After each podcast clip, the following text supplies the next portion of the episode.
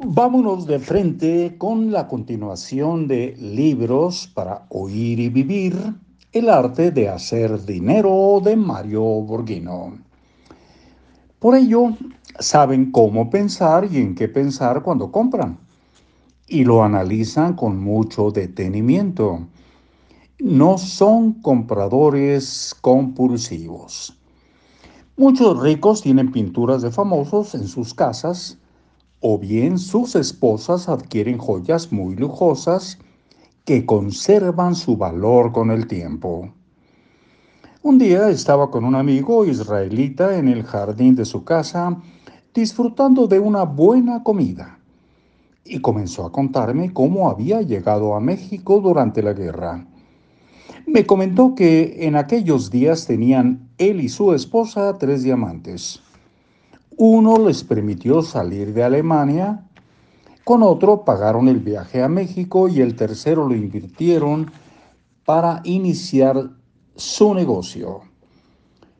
Te confieso, expresó mi amigo con mucha convicción, te confieso que tengo una sensible predisposición por todo aquello que pueda recuperar su valor en el tiempo ya que si tengo alguna urgencia, ello será mi salvación. Y eso les he enseñado a mis hijos.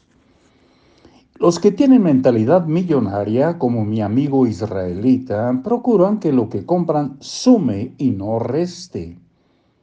En toda compra importante que no tenga valor de recuperación futura, deberá pensarla dos veces o siempre perderá dinero. Las personas que piensan como ricos generalmente gastan menos de los ingresos que reciben. No se dedican a adquirir lujos ni van a otro país a comprar ropa de marca solo porque es más barata. Tampoco usan autos de lujo importados, muchos ni compran autos del año. La mayoría de las personas ricas que piensan como millonarias han vivido durante muchos años en la casa en donde hoy viven. Muchos tienen más de 20 años en ella. Generalmente viven en colonias de clase media y es probable que sus vecinos no tengan ni la tercera parte de la riqueza que ellos han acumulado. En cambio, los que piensan como ricos aparentan serlo, pues la mayoría no, en cambio, los que no piensan como ricos aparentan serlo. Pues la mayoría tiene carros muy ostentosos o viaja con frecuencia. En general viven con lujos.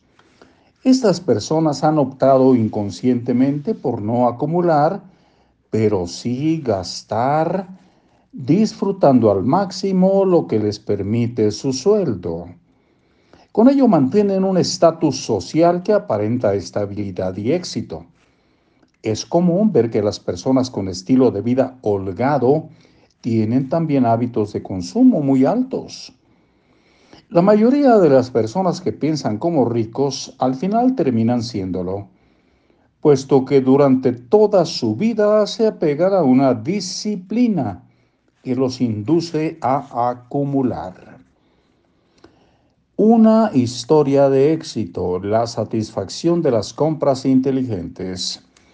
Hace algunos años un socio que tenía me enseñó algunas de sus costumbres acerca de cómo vivir acumulando en aspectos muy simples y cotidianos de la vida.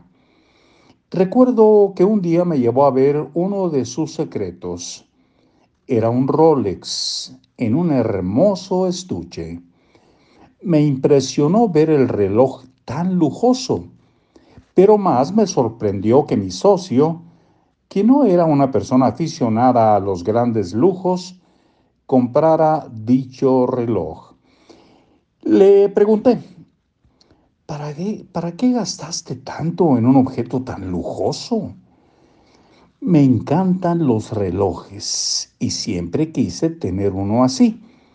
No creas que solo lo hago por darme gusto y tirar el dinero en algo tan extravagante, sino que cuando compro algo siempre examino si mantiene su valor con el tiempo y con el tiempo damos tiempo para recuperar mañana esta lectura, para retomar. Que esté muy bien.